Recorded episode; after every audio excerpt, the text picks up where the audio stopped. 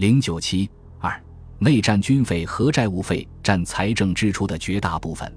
国民政府不顾债台高筑，竟使财政支出在十年间增加了十二倍多。那么，他的财政支出都用到哪里去了？以一九三四年度国民党中央政府的财政实支情况为例，实支总额为十点五九多亿元，而军事费就占三点六七八多亿元，占实支总额的百分之三十四点四；债务费为三点五六亿元，占实支总额的百分之三十三点二，两者合计占实支总额的百分之六十七点六。军事费和债务费是国民政府财政支出的最庞大款项。不仅一九三四年如此，其他年度也一样。如果把军费与偿债两项支出相加，便占去了南京政府财政支出的百分之七十以上。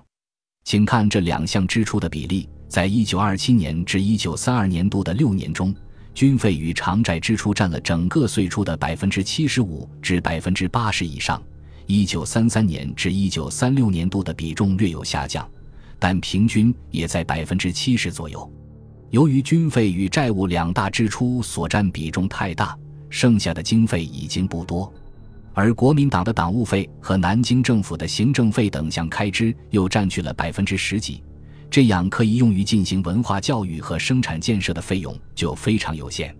据统计，一九三三年至一九三六年度各年所支出的实业费、交通费、建设费、文化教育费等。其总数分别是：一九三三年度零点二六六亿元，一九三四年度零点七六四亿元，一九三五年度零点八七亿元，一九三六年度为一点六一六亿元。其在各财政年度岁出中的比重分别为百分之三点五、百分之六点三、百分之六点五、百分之八点五。虽然一九三六年度投入物资建设与文化建设的费用最高，但仍没有超过百分之十。而且在这种比重中还隐蔽着部分属于军费的支出。实际上，在一九二七年至一九三六年度的十年期间，国民政府真正用来投资于生产建设性的支出，估计平均每年从来没有超过岁出总额实数的百分之四。其中，如实业费和交通费的支出都不到百分之一，建设费和文化教育费虽然稍多一点，但也都超不过百分之二。国民政府为了筹措军费和清偿债务，致使财政支出逐年膨胀，财政赤字不断扩大。那么，它是靠什么措施来解决困难呢？